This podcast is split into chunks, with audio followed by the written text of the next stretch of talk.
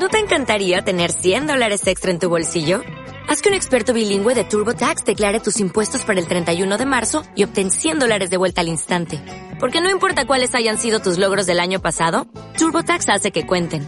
Obtén 100 dólares de vuelta y tus impuestos con 100% de precisión. Solo con Intuit TurboTax. Debes declarar para el 31 de marzo. Crédito solo aplicable al costo de la presentación federal con TurboTax Full Service. Oferta sujeta a cambios o cancelación en cualquier momento.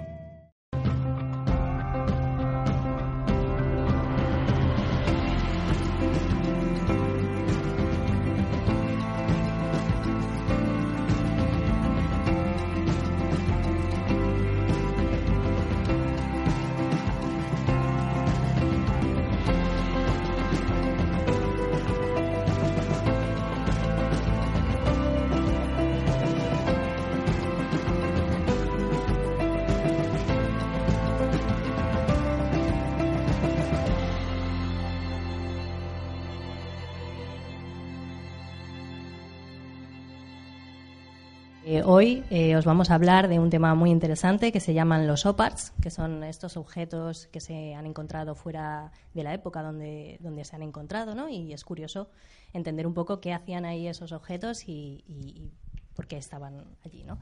Así que nada, os dejo con ellos, que son quienes van a comenzar estas jornadas y este tema. Gracias por venir y espero que os guste. Muchas gracias, Bueno, pues gracias por estar aquí. Eh, dar las gracias al Centro Cultural del Pardo, sobre todo por apostar por la cultura, que aunque el tema del misterio está muy devaluado, pues eh, todos los que nos dedicamos a este tema intentamos buscar un poquito la verdad, ¿no? O al menos luego habrá dentro del mundo del misterio distintos investigadores, distintos grupos que pueden ser mucho más sensacionalistas o mucho más escépticos, pero en el fondo todos nos caracterizamos por buscar algo más de la realidad de las cosas, por qué pasan y por qué están ahí, no quedarnos simplemente con con la historia eh, que nos dicen, nos imponen en un momento dado y buscamos más allá de esa historia que nosotros decimos que es la historia oculta, ¿no? Una historia oculta que también existe y es verdad. Lo que pasa es que nosotros desde Planeta Incógnito siempre partimos de la base más histórica, partimos desde eh, un conocimiento mucho más reflexivo de las cosas, con lo cual nos pone en un lugar que a veces eh, no traemos o no atraemos a tanta gente porque rompemos y chocamos mucho con eh, los grupos más sensacionalistas. Pero bueno, nuestro cometido es intentar eh, ver las cosas como son, intentar llegar a la verdad y a partir de ahí, pues cada uno recorre su camino. Como decía, agradecer al Centro Cultural, por supuesto, a todos los que estáis aquí, eh, a Mindalia, porque en el fondo, aunque somos pocos y estamos en familia, Luego eh, la, repercusión que tiene este grabado pues es bastante eh, grande. Eh, obtuvimos en la anterior conferencia pues cerca de 12.000 visitas o 12.000 vistas, que bueno, que eso nos proporciona pues cosas buenas y cosas malas. Hay gente que nos critica y gente que no. Por supuesto, nos dijeron que en un momento dado que una de las críticas es que no profundizábamos demasiado en los temas. Por supuesto que no profundizamos. Eh, hay que dejar claro que estas conferencias se hacen un poco como introducción en el centro cultural para que la gente eh, comience a saber un poquito más de esta historia un poquito más oculta. Eh, en, otros, en otras conferencias profundizamos más, pero ahora en estas en el Centro Cultural, sobre todo del Pardo, estamos haciendo pues una introducción a todos estos misterios y hacemos un paso un poco más superficial sobre los distintos temas. Y otro de los temas o de las críticas que nos hacían es que, bueno, pues que utilizábamos recursos de otros investigadores o de otras personas que hablaban de estos temas. Por supuesto, antes de eh, comenzar o dar una introducción sobre ciertos temas, nosotros eh, utilizamos eh, las cosas o los temas o las anécdotas que ya han utilizado otros, por supuesto, porque son eh, las más frecuentes y las más comunes. Si tenemos que explicar, en el caso de los OPAR, esos objetos fuera del tiempo, como decía Jandra, pues nos vamos a ir sobre todo a los más comunes. No profundizaremos en algo que tampoco se está profundizando desde otros medios. ¿Por qué? Porque lo que hay que pretender es primero que tengáis un conocimiento de lo básico para luego intentar indagar más allá. Pero bueno, solo quería hacer estas dos matizaciones y comenzamos pues con uno de los temas que ha comentado Jandra. Hoy nos vamos en, en busca de... No, la anterior, Héctor. Ahí está. No, la anterior, por favor. No hay otra. En busca del conocimiento perdido, ¿no? El enigma de esos objetos fuera de tiempo y fuera de lugar. eh, esos objetos que muchas veces nos descolocan y no sabemos por qué han aparecido en un lugar y en un tiempo que no les corresponde, ¿no? Imaginaros que eh, un ejemplo didáctico es que nos encontramos un, eh, un reloj, un reloj Casio, en unas ruinas o en, una, en un yacimiento arqueológico mm, del siglo I antes de Cristo. Bueno, pues eso sería un lugar a no ser que haya alguien lo haya depositado ahí. Bueno, pues estos son esos objetos un poco extraños, un poco que nos hacen repensar que eh, la historia quizás no es como nos la han contado, ¿no? Si quieres pasa. ¿Vale? Bueno, pues evidentemente eh, hay muchos SOPAR, se contabilizan casi más de, de 400 SOPAR y cada día pueden salir nuevos y encima en la era de Internet todavía aún más, ¿no? La mayoría de los SOPAR, eh, bueno, pues tienen un componente sensacionalista que grandes investigadores y grandes divulgadores, como son eh, gente que todos conocemos, Iker Jiménez, Javier Sierra, JJ Benítez, más antiguos, pues Daniken, gente que se han aprovechado muchísimas veces de estos o par de estos objetos fuera de tiempo, pues para vender y crear un sensacionalismo y crear una expectación que realmente en alguno de los casos no existe. Desde Planeta Incógnito, evidentemente, creemos otras teorías que ahora las explicaremos. Eh, siempre en los OPAR se han dado eh, cuatro puntos de vista ¿no? para eh, introducirnos a que los OPAR son algo real. Uno, que estos OPAR, estos objetos fuera del tiempo, estos objetos fuera del lugar, provienen de una tecnología o de un conocimiento fuera de la Tierra, extraterrestre, alienígena, ¿no? Que alguien eh, nos ha traído eso, ese conocimiento, lo ha puesto ahí y en otras épocas, pues, eh, lo han utilizado o lo han hecho.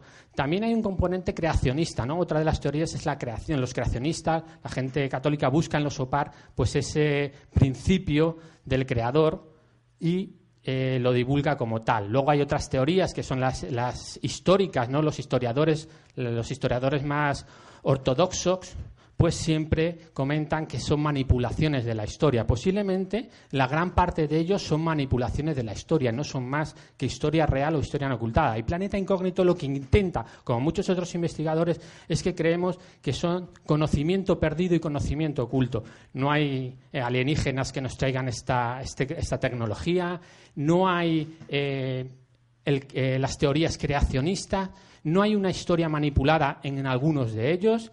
Lo que hay es un conocimiento que por alguna razón en un momento se tuvo, se perdió y ahora nos damos cuenta que esa tecnología era imposible que estuviese en aquel momento. ¿Por qué? Porque consideramos con la historia real que era imposible. Y vamos a ver algunos aspectos. Vamos a hacer una línea del tiempo, vamos a pasar muy rápidamente, o depende, depende de- del, del OPAR, vamos a hacer desde la antigüedad, casi desde, dos- no, desde el 10.000 antes de Cristo. No, 36.000 con la, con Altamira. Sí, bueno, eh, del 10.000 antes de Cristo hasta prácticamente hasta el 1600. Nos vamos a detener solamente en grandes OPAR que nosotros creemos que son importantes y algunos otros los pasaremos con daremos unas pequeñas pinceladas. Pero antes de comenzar con los OPAR, pasa. Vamos a entender un concepto. Pasa, por favor. Hay distintos conceptos que tenemos que entender para ver la realidad de los OPAR.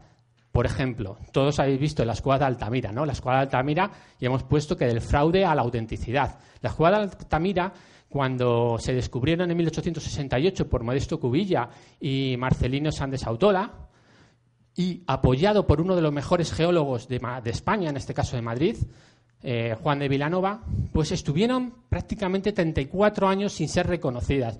Les tacharon de que las cuevas de Altamira no podían tener eh, arte o no podía existir esas pinturas porque en el Paleolítico no podía existir eh, el arte todavía. No había llegado a ser desarrollado en culturas tan antiguas o en culturas tan primitivas. En el Paleolítico se suponía que el arte no podía existir, con lo cual no podían existir hasta esas pinturas. Los franceses, como muchas veces, pues nos rechazaron que estas pinturas eran reales y durante 34 años estuvimos con la escuadra Altamira considerándose que eran un fraude y que eran un motivo pues de eh, engaño a todos los ciudadanos de España y a todos los ciudadanos de Europa y, por supuesto, a todos los ciudadanos del mundo. ¿Qué ocurrió?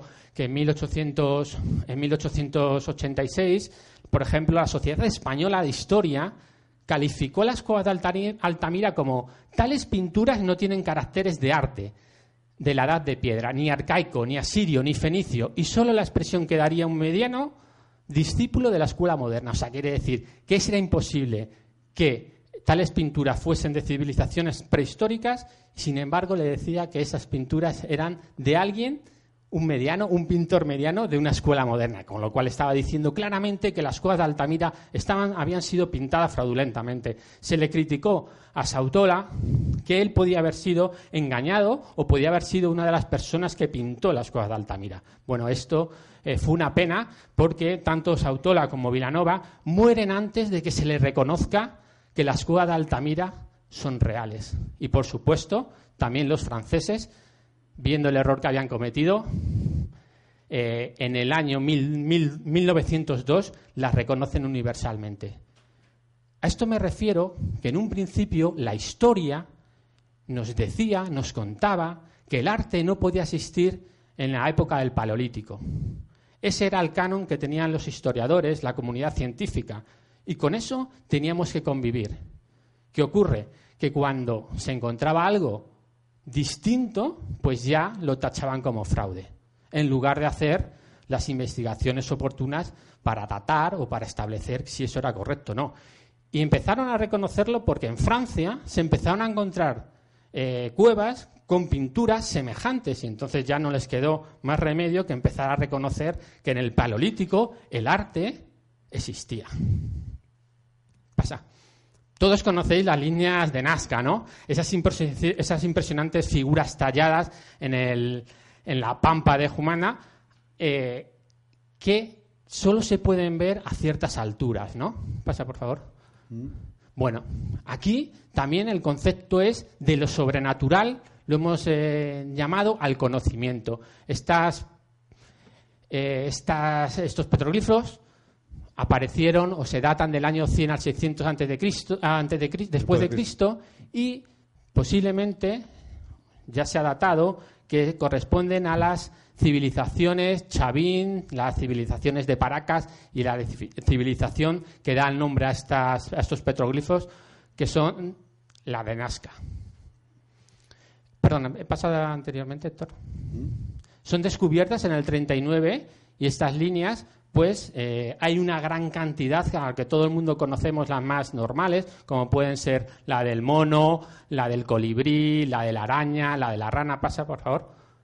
Como veréis aquí, son impresionantes, solo se pueden ver a ciertas alturas. Pasa. El colibrí, la rana. Pero muchísimas de las eh, de los dibujos, de los tallajes que se hacen en esas arenas, corresponden a líneas y corresponden a dibujos geométricos. Estos dibujos geométricos se cuentan por centenas y, sin embargo, los eh, dibujos más tradicionales que todo el mundo conocemos, pues habrá 30 o 40. Eh, realmente, eh, esto se comentaba que podían ser calendarios astronómicos, mapas estelares, dibujos sagrados. JJ Benítez popularizó el mito de los viracochas, que era un dios, el, dios Viracocha que procedía eh, de, los cielos y que bajaba a la tierra y en conmemoración por estos hechos le dibujaban estas imágenes.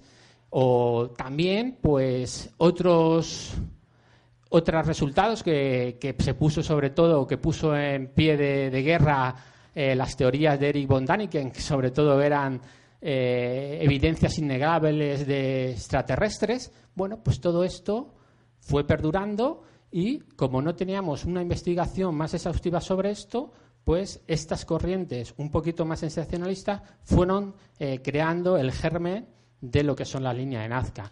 Porque la investigación en lo que hacía es intentar investigar desde las alturas si eh, las líneas eh, de Nazca tenían una relación entre sí, cuánto medían, qué diferencia había de un sitio a otro. Pero llegó hasta hace muy poquitos años que empezaron los arqueólogos diciendo, no, tenemos que empezar a investigar desde abajo, desde el origen, desde los principios. Y comenzaron a investigar haciendo en la pampa eh, peruana, haciendo pues... Eh, verificando pues todos esos yacimientos eh, arqueológicos y se dieron cuenta que en los propios yacimientos esos dibujos ya estaban representados en el arte de la cultura nazca, con lo cual pudimos o se pudo datar que los orígenes de la línea de Nazca eran sobre el 600 después de Cristo. Eh, la civilización nazca giraba en torno a sus dioses. Era un sitio, era un lugar, una pampa, una llanura donde prácticamente no llovía y donde eh, el agua era un bien muy restringido. Lo que se hizo, la civilización nazca, fue hacer unos cupios, que eran unas especies de manantiales naturales, para conseguir ese, ese agua que tanto necesitaban para la fertilidad y para sus cosechas. Pase, por favor. Como veis, en el arte se veían estos dibujos, en el arte nazca se veían ya los dibujos que representaban también en las líneas que tanto han dado que hablar. Y por supuesto, también se representaba pues hombres con las cabezas cortadas y de ahí un árbol aflorando. ¿Por qué? Porque en muchísimos de los yacimientos arqueológicos de Nazca lo que se encontraron fue eh, tumbas con la gente decapitada y túmulos de cabezas seccionadas. Solo había dos motivos por los que podían, ser, podían estar las cabezas seccionadas. Uno, porque habían guerras y enfrentamientos y eran pues los tributos o las eh, eh, lo que conseguían de, esas guerras y luego los enterraban o bien porque eran ofrendas a, los dioses.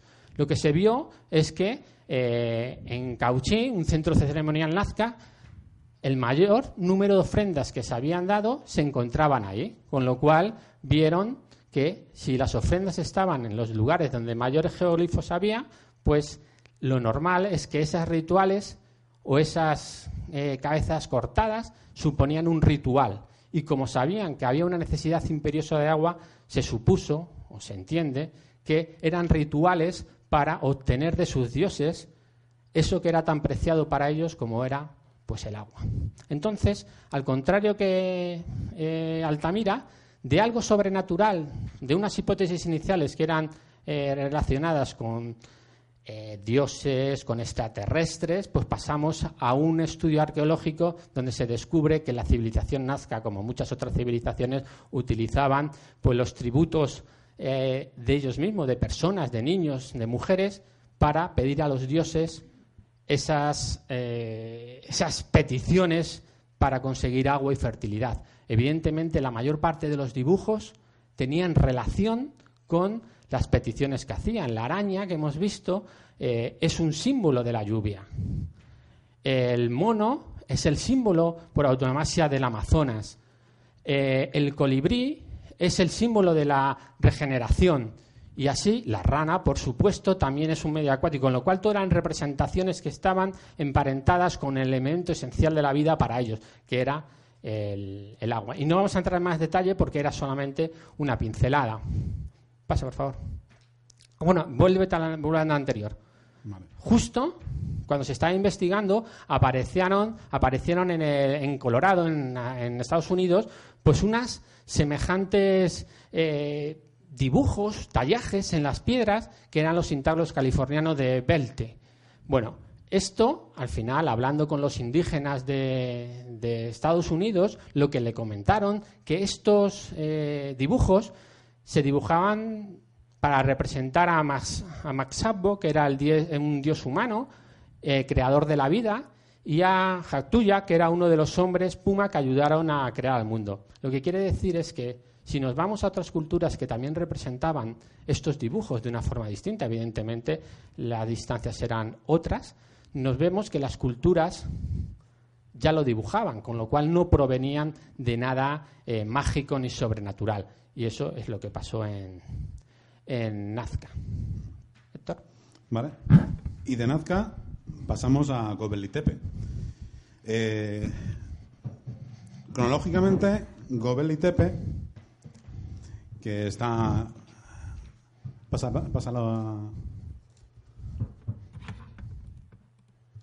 que está en la actual Turquía, en la frontera con Siria, un lugar donde volveremos a lo largo de la conferencia. Eh, Gobekli Tepe eh, durante muchos años fue simplemente una loma, una loma, de hecho se llama, es la colina panzuda en, en idioma original, ¿no? El, como eh, Tepe significa eso. Eh, pasa página, Iván. fue durante mucho tiempo pues, una, una, colina panzuda en la que se veía algo que había extraño. En el año 64 ya eh, científicos estadounidenses eh, determinaron que en ese lugar tenía que haber algo, seguramente un, ellos pensaban que era un cementerio bizantino, un cementerio medieval, eh, y que en algún momento habría que excavarlo. Pero no fue hasta hace relativamente poco tiempo, en el año 94, cuando Klaus Smith, que ahora veremos, fue para allá y se dio cuenta eh, yendo, según se la loma, de que allí había restos de eh, artefactos, digamos, de, cerámicas y demás de, de procedencia humana. Con lo cual decidieron investigarlo y desenterrando varios lugares. El problema que tiene este lugar, Gobel Tepe, que también ha sido controvertido históricamente, y lo es porque pone entredicho muchas teorías que había antes, igual que pasó con Altamira, también con Gobel Tepe. Eh, el problema de Gobel Tepe es que las dataciones eh, determinan que se construyó al menos hace 11.000 años. Es decir, el año 9.000 antes de Cristo, cuando no había, no se había inventado todavía oficialmente la rueda, al menos, cuando no había una, una escritura evolucionada, cuando no había nada, ni artesanía, una serie de personas, poco después de la glaciación, salen y se ponen a hacer este tipo de estructuras. Pasa página, ¿vale? con antigüedad de 11.500 años, ¿vale? Dice en torno de 9.500, 9.000 deben de dataciones, ¿vale? Es el primer asentamiento humano y el primer asentamiento social, el primer lugar en el que los seres humanos empiezan a hacer grupo para fabricar algo parecido a un templo. Por eso ponía en la primera diapositiva si era el primer templo de la historia, ¿no? Porque posiblemente lo fuese, o el primer santuario al menos. Mucho antes que, que Stonehenge, mucho antes que las pirámides, mucho antes que muchas otras cosas que conocemos más, ¿no? Fue descubierto por Peter Klaus Smith en el año 94 y bueno, hasta ahora hay cuatro grandes construcciones, bueno, cinco realmente reveladas que miden entre 10 y 30 metros de diámetro, y, pero hay mucho más enterrado. Luego veremos una diapositiva de, de lo que es la loma y realmente hay desenterrado un 5%. O sea, queda muchísimo por desenterrar. O sea, al menos hay 16 estructuras más, como las que vamos a ver, como estas, eh, enterradas, en vestigio de una cultura que se desconocía en pleno neolítico. O sea, ya no era paleolítico, era neolítico, pero eran unos conocimientos que, o no, un comportamiento social que no se conocía y que además puede que fuese la base de que nos hiciéramos, digamos, ya sedentarios. O sea, esto está, justamente, las personas que levantaron esto eran recolectores y cazadores. Eran gente, pues, eh, prácticamente salidas de, de, la cueva, entre comillas, ¿no? O sea, eh, hombres muy antiguos y, sin embargo, se organizaron para hacer este tipo de estructuras y, como veremos, ya había una especie de protoescritura muchos, muchos años antes de que, al menos 4.000 años antes de que, se, de, que estuviera la escritura determinada de Sumeria y demás, la que se puede ya un poco adaptar, pero hay una protoescritura, hay una serie de, de elementos eh, de carácter mágico, posiblemente ritual, mm, desde animales hasta personas, eh, hay figuras antropomorfas, hay esculturas de todo tipo. En una época en la que vemos que es de, pues dataría hace unos 11.500 años. Pero es que además, eh, posiblemente, las estructuras más antiguas que aún no se han desenterrado daten de al menos hace 15.000 años, es decir, todavía más antiguas. Es decir, nada más terminar la glaciación, prácticamente. ¿Iván? Este es Klaus Smith, junto a uno de los, de los elementos técnicos que luego veremos un poco ampliado. Pasa, Iván. Y esta es una de las estructuras, ¿vale? Eh, vistas desde, desde arriba donde vemos a, la gente trabajando para desenterrarlo y demás. Todos son estructuras circulares, parecen templos, y eh, hay diferentes estructuras eh, a lo largo del tiempo. La primera, la más grande, la es la más antigua hasta la desenterrada, y luego las otras son un poquito más modernas, entre comillas. Si unas del 9 antes de Cristo, otras son del, del, de poquito antes de que se abandonase, del 8000 por ahí. Esto es una... ¿Cómo lo hicieron? Pues evidentemente no había ruedas, oficialmente, a lo mejor sí, lo veremos, eh, a la fuerza. Se organizaban en grupos sociales. Fue la primera, es el primer, eh, la primera construcción eh, humana que tuvo, necesitó una organización social importante para, para ser realizada. Con lo cual, y además sin conocer la rueda, con lo cual tuvieron que desarrollar una estructura muy grande. Hay pilares de, de 6 metros, de, varias toneladas de, de peso hay toda una estructura circular eh, muy curiosa. Y hay representaciones totémicas y, de animales eh, que requieren una inteligencia y también unas ciertas artes, digamos, de artesanía muy, muy antigua, pero, pero importante también. aquí vemos varias representaciones. Hay gente incluso que las atribuye a representaciones de, ya de astronómicas de, las constelaciones y demás, ¿no? Pues aquí vemos un escorpión, hay quien dice que puede ser escorpio, que puede ser eh, las constelaciones de Virgo y demás, ¿no? Pero bueno, lo cierto es que son eh, animales que vivían allí, animales, algunos que no saben muy bien cómo es, esa especie de perro Mm, extraño no, está muy identificado. Zorros sí que hay, muchos, varios zorros. Hay cabezas de este tipo un poco antropomorfas que se conservan en el museo. Eh, y bueno, pues hay una serie de, digamos, de, dibujos y de, digamos, petroglifos que eh, hasta que se descubrió el año 94 se pensaba que el hombre no podía haberlo hecho en esa época. Jamás. ¿Pasivan? Aquí tenemos otro tipo de estructura muy totémica, muy totem tipo indio, si os dais cuenta, con varios niveles y varias estructuras diferentes. Y ahí tenemos eh, unas representaciones muy claras de un toro, de un zorro y de una especie de figurilla abajo que, es como una especie de ave que vivía por la zona. Ahí tenemos otra figura rescatada del complejo de Gobel y Tepe, que es una figura humanoide, ¿vale? Y aquí está todo lo que es la, loma con una pequeña excavación. O sea, hay como unos 90.000 metros cuadrados para excavar. Eh, y determinadas hay a menos 16 estructuras más, con lo cual puede que haya mucho más de esas 16 estructuras y muchos más conocimientos perdidos o no perdidos, pero que no cuadraban con la historia original que nos habían contado hasta hace el año 94, hace muy poquito. Ahí, bueno, por supuesto esto tiene tours, o sea, eh, si vais a, Turquía tiene sus tours, hay un deodertour.com, una página web que los ofrece y demás, y bueno, pues hay una serie de tours para que vean algunos de los asentamientos en los que están trabajando. Eh, evidentemente, el complejo, como hemos dicho, por alguna, por alguna razón se, se, fabricó hace unos 9.500 a.C., hace unos 11.500 años, pero en el 8.000 a.C. súbitamente se entierra, deja de tener importancia. ¿Por qué? No lo sabemos. Hay varias teorías al respecto y una, la más probable es que dejase de tener importancia a nivel de organización y la gente se empezara a organizar en otro tipo de ciudades y demás. Eh, para Klaus Smith, para el descubridor de, de Gobel Tepe, el lugar tiene un claro, un claro digamos, eh, referencia de santuario. O sea, todo es religioso, representaciones, como hemos visto, de figuras de, de, digamos, de animales, para, bien para protegerse con, tema, eh, con un poquito de, de espíritu mágico, ¿no? Para intentar protegerse de ellos, o bien para cazarlos, que también era otra de las posibles facetas de, digamos, de arte mágico, como en las cuevas y demás. Eh, y, pero el tema del santuario se queda corto para todo lo grande que es. Hay otro investigador, Banning, que hace poco mm, lanzó otra teoría, nada descabellada, es que tuviese algún tema ceremonial, pero aparte de eso, sirviese de, eh, digamos, primera protociudad de, de, la, de, la humanidad, prácticamente, y sin prácticamente.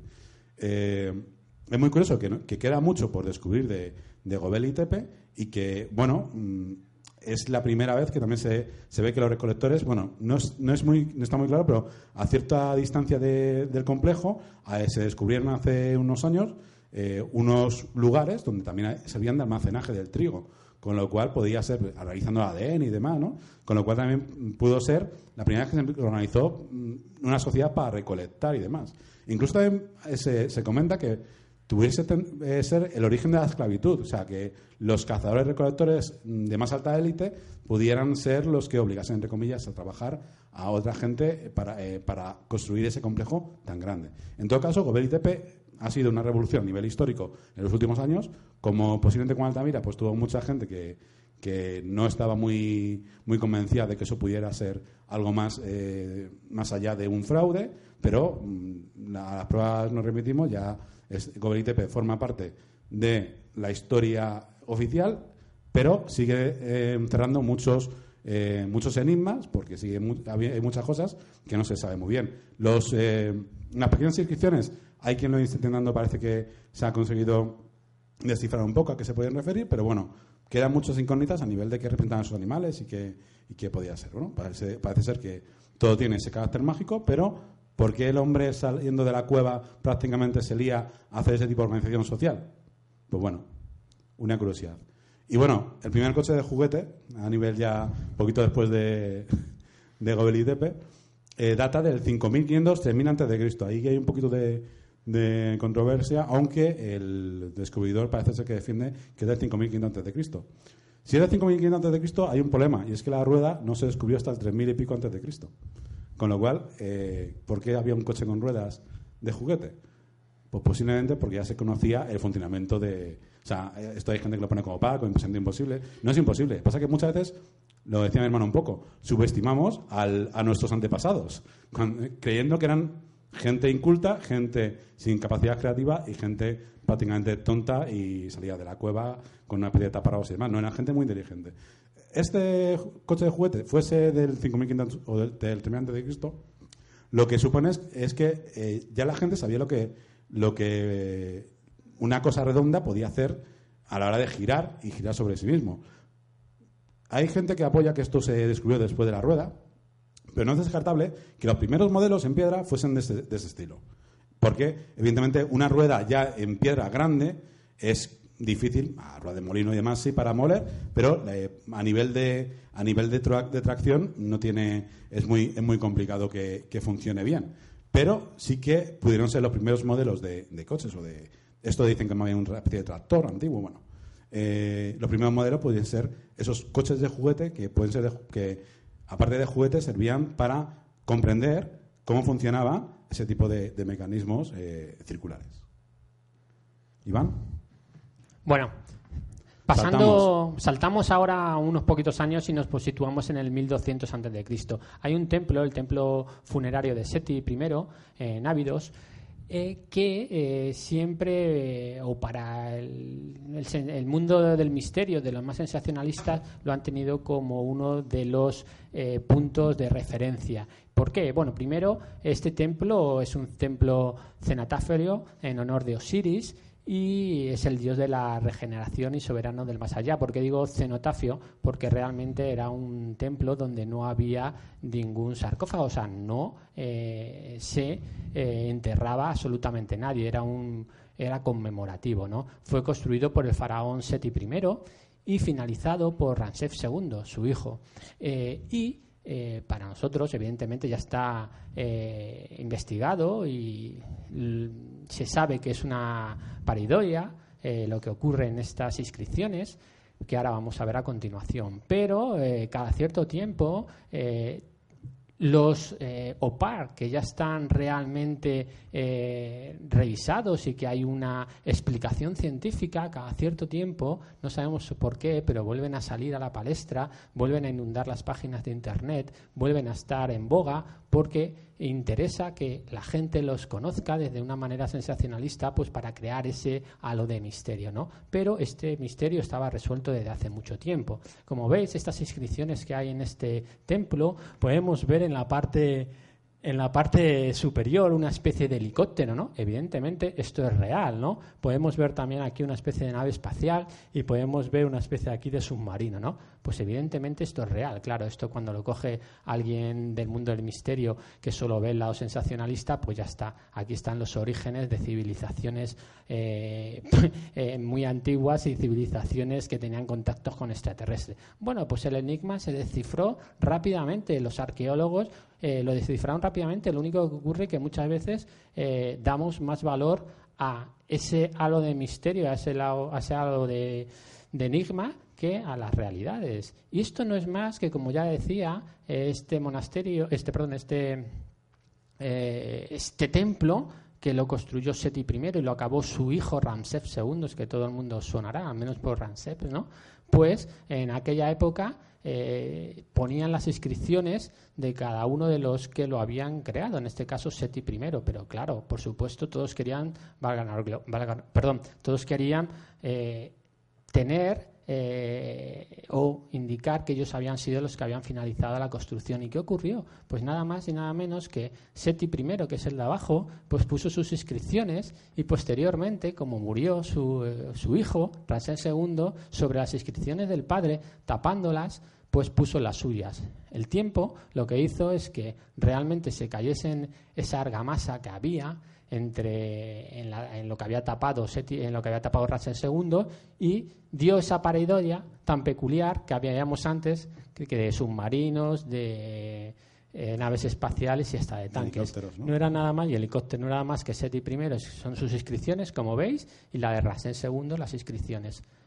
Esas inscripciones realmente cuando se superponen, pues se convierten en, esos, en esa paridoia que todos conocemos que hacen parecer que son helicópteros, eh, submarinos y tanques. Nada más y nada menos, con lo cual esto está descifrado, pero cada cierto tiempo esta imagen inunda las redes y todo el mundo se vuelve loco diciendo que evidentemente las civilizaciones extraterrestres existían. Otro de los casos o par eh, muy conocidos es el astronauta de Palenque. Se dice el astronauta realmente porque lo han sacado a la palestra eh, también las partes más sensacionalistas del misterio, ¿no? Mm. es, un, es, una lápida y ya estamos en el 1600 después de Cristo. Es una lápida que se encuentra en Palenque, en Palenque, perdón, México. Y como veis, pues eh, se ve una especie de, de persona y la, la lápida la, siempre la muestran de esta manera para que impacte más. Porque si vosotros ahora mismo lo veis, si mucho lo conocéis, pues a lo mejor pues no sabéis qué, puede ser, pero si yo os digo que parece una nave espacial de alguien que está sentado como una especie de moto Jedi, ¿no? Algo así, pues la gente empieza a ver que sí que hay algo más ahí, ¿no? Que hay una persona que está manejando una especie de, nave espacial, que está, está eh, pisando con el pie izquierdo, eh, el pie izquierdo, pues una especie de, de propulsores o de frenos, pues claro, todo el mundo, si queremos ver esa magia eh, en esta lápida, pues por supuesto la vemos. Pero esto, aquí con más colorido para que lo veáis, bueno, pues esto realmente no es más que una representación de la cosmología maya, ¿no? Eh, la lápida representa, pues como pongo ahí, que la visión cósmica y existencial de los mayas, ¿no? Los mayas tenían una cosmovisión, una visión del cosmos, del universo, de la creación, que lo dividía en tres niveles. Y todo esto lo conocéis muy fácilmente porque muchos de ellos se asemejan a nuestras creencias religiosas católicas o cristianas, ¿no?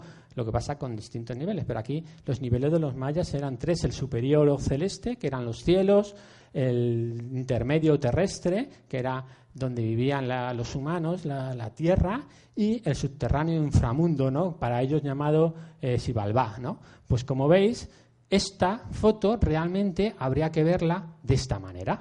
Habría que verla en posición vertical. Y lo que representa es la caída de las personas al mundo, al inframundo. El inframundo se sitúa ahí abajo, el cielo se sitúa ahí arriba. Ya sabéis que luego la forma de representar de los mayas pues era muy distinta y tenía mucha eh, pomposidad, ¿no?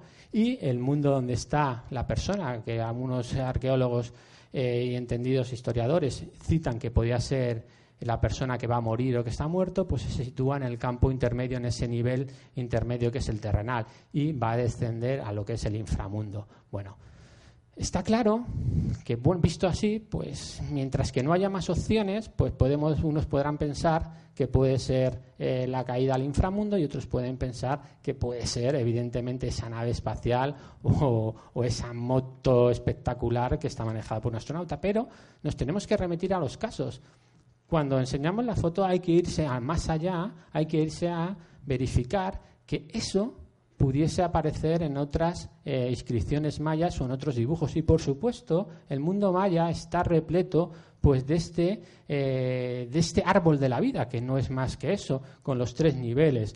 ¿Veis? Aquí pues se encuentra igual ese mismo árbol, lo que pasa que no está la persona en el medio, la persona difunta.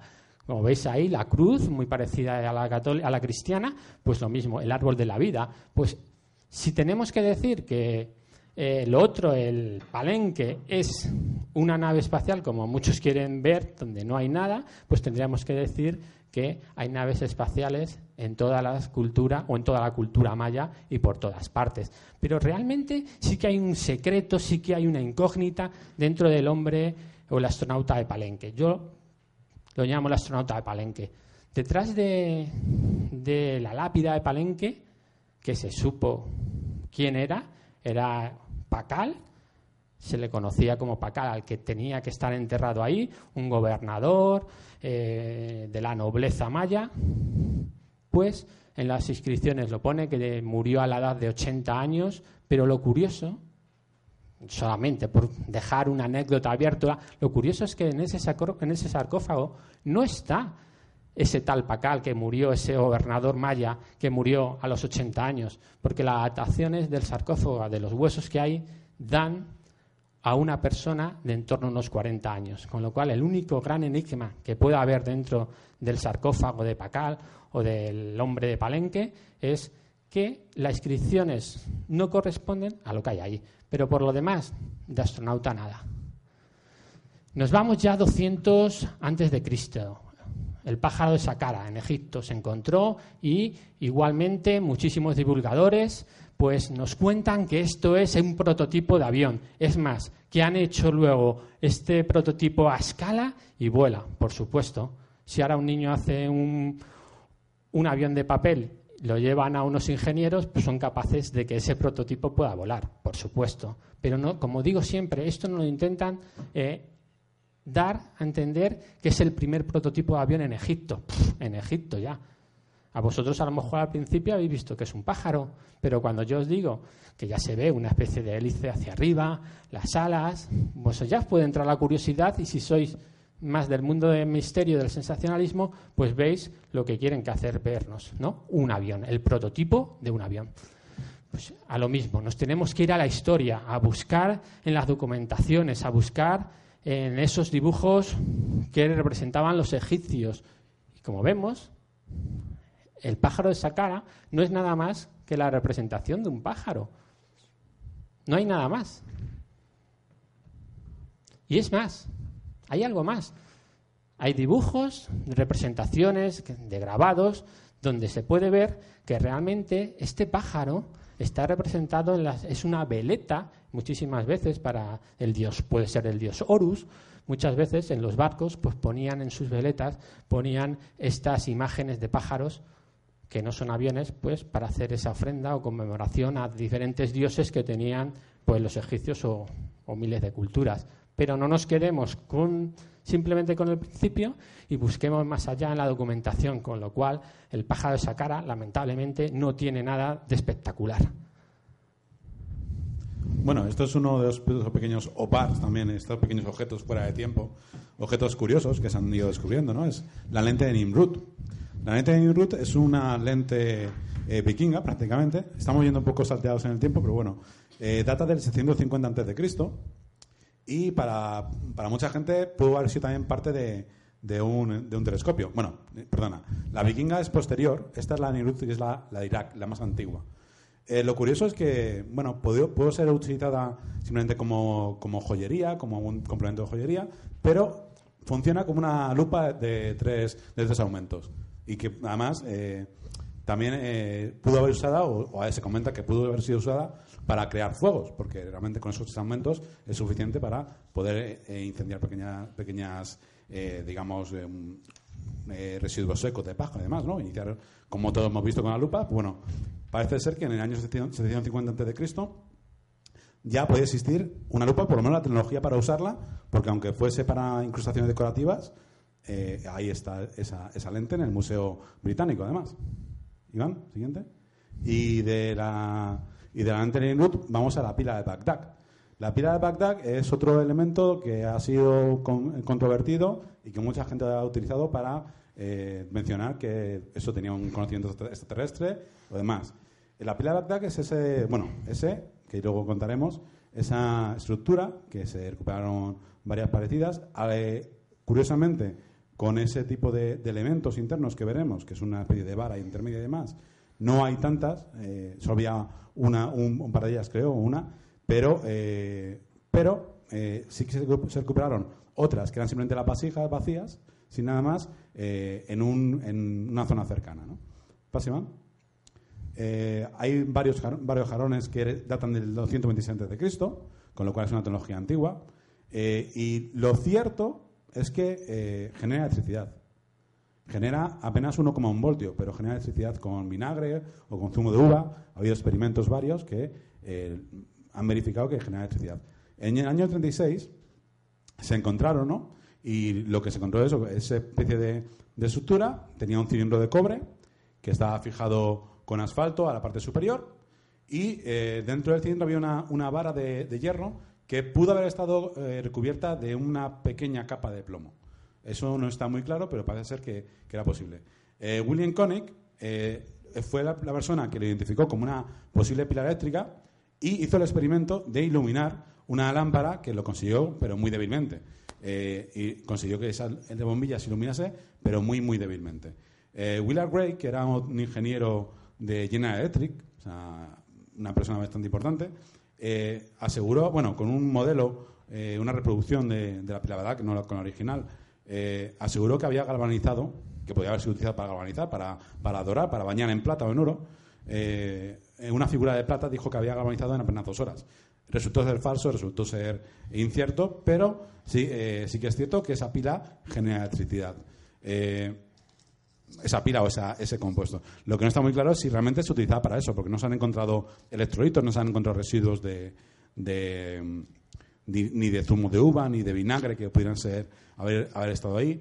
Hay quien dice que la vara de hierro no podría haber resistido demasiados galvanizados, entre comillas. Lo cierto es que para mm, bañar en plata una figura con un instrumento de estos eh, se necesitarían prácticamente seis días, con lo cual, a lo mejor como experimento puede ser curioso, pero, pero como poco más que experimento. Hay gente que incluso dijo que sí podía ser para un tema de, de electroacupuntura, una cosa ya, bueno, nunca lo sabremos, pero lo cierto es que esta, este, este, artefacto era capaz de generar electricidad al introducirse vinagre en su interior. Estaba recubierto para, arriba por asfalto y bueno, pasa de página y. Y esto es una muestra de, evidentemente no es con la original, es con la reproducción, es una muestra en el Museo de Smithsonian eh, en la que demuestran pues, que con, con, un, con un electrolito, con un, añadiendo vinagre, generaba 1,1 voltios, en un voltaje muy pequeñito, pero era electricidad que se podía haber generado en el año 200 y pico antes de Cristo. Eh, como decíamos, las estructuras, la fábrica tenía una especie de cobertura de cobre, eh, de, el, bueno, el cilindro de cobre principal, la parte de arriba de asfalto eh, y la parte interior era de, hierro. Había un, depósito y un lugar donde podía haber estado una especie de líquido tipo vinagre o tipo zumo que generase, pudiese generar esa electricidad. Y de esa pila de Bagdad pasamos a otro de los grandes enigmas curiosos. Bueno, por supuesto, la pila de Bagdad, fuese o no fuese, es un artefacto curioso y un artefacto que ya no se podrá estudiar, al menos no de momento, porque en el año 2000, 2003, cuando entró Estados Unidos en Irak, desapareció del Museo de Bagdad. No sabemos dónde está. Puede estar en manos de un coleccionista privado, o puede ser que estuviese saqueada o, tirada por ahí. Nunca lo sabremos. Hay quien dice, los más sensacionalistas, que se lo llevó a Estados Unidos para tenerla si se la llevó porque no la pone, ¿no? Es un poquito eh, ya conspirar por conspirar. Pero sí es cierto que en medio del tumulto de, la guerra, la última guerra de Irak, la segunda guerra de Irak, eh, perdimos un, en la pila, eh, la pila de vaca, digamos, el, artefacto curioso porque no sabemos si realmente se llegó a utilizar para generar electricidad o no. Pero bueno. Y de uno que no sabemos muy bien para qué se utilizó, otro que sabemos perfectamente para qué se utilizó. Y además, posiblemente haya varios es la máquina antiquitera. La máquina antiquitera, el mecanismo antiquitera, es, eh, se encontró cerca de una pequeña islita, que luego creo que veremos unas fotografías, y bueno, muchas veces se, muestra el, diagrama en la parte principal, que es esta de aquí. Pero evidentemente se recuperaron más partes, ¿no? O sea, no, nunca se podría haber reconstruido nada. Eh, este, pasa página, Este es el lugar de esta antiquitera, que no está mal para unas vacaciones. Es una islita, pasa, Es una islita con con algunos, eh, unas jasitas y demás en algunas partes. Bueno, y es una pequeña islita. Esto es Atenas, esto es una la parte de Grecia de abajo, y esta pequeña islita es Antiquitera. Eh, como decíamos, fue encontrada eh, hace, hace un siglo y pico en, en, un, en un, los restos de un naufragio en 1901. Está datado entre los años 87 a.C. y 200 a.C. Hay controversia un poco con eso porque, bueno, eh, Jacques Cousteau, que todos conocéis los documentales de, Jacques Cousteau, eh, se introdujo año, no me acuerdo por ahí, estaba 70 y algo, se, introdujo para buscar, buscar unas monedas en ese naufragio y encontró unas monedas que coincidían con el año 87 a.C. Eh, sin embargo, dataciones más modernas eh, lo ubican en el año 200 a.C. En todo caso, es un vestigio de, de una ingeniería muy curiosa. ¿Por qué? ¿Qué es lo que hacía esta máquina? Esta máquina, bueno, estos son los, este es el buque de, de los recolectores, de los, de los buzos que recolectaban esponjas, que fueron los que encontraron en 1901 esa, esa, ese lugar. Iván, no pases tan rápido. Vete a la anterior.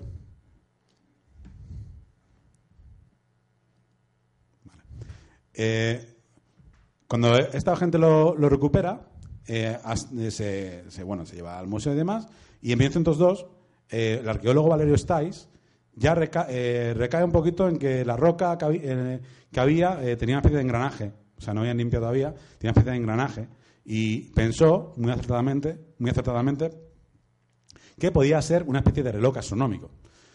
Eh, muchas veces se salta de, de este de Valerio Stais directamente a de Soya Price, que fue el gran descubridor de, de la máquina antiquitera. Pero entre medias hubo un oficial de marina llamado Ioannis Teofanidis que eh, se obsesionó durante un tiempo con la máquina y realizó la primera reproducción de la misma, que luego veremos. Iván. Este era Valerio Stais, el primero que reca- recayó un poquito en la máquina. Y, pero, como decimos, entre medias está eh, Teofanadis y luego, hasta el año 51, ya eh, de Soya Price es el que retoma las investigaciones. De Soya Price y un físico, eh, Carampos eh, Caracolos, examinan en el año 71 los fragmentos con rayos X y con rayos gamma para datar bien la estructura interna, porque claro, mm, muy corroídas por las sales y demás y estaban en un estado que lo vemos ahí, pues bastante, bastante precario. Eh, de Soya Price publica un ensayo de 70 páginas en el año 70 74. Y como os decía, dos añitos después, Jacques Cousteau eh, se sumerge en busca de ese naufragio eh, para rescatar unas monedas que datan de ese año 87 a.C. Este es el primer modelo que hay, que ahora veremos, de la máquina antiquitera.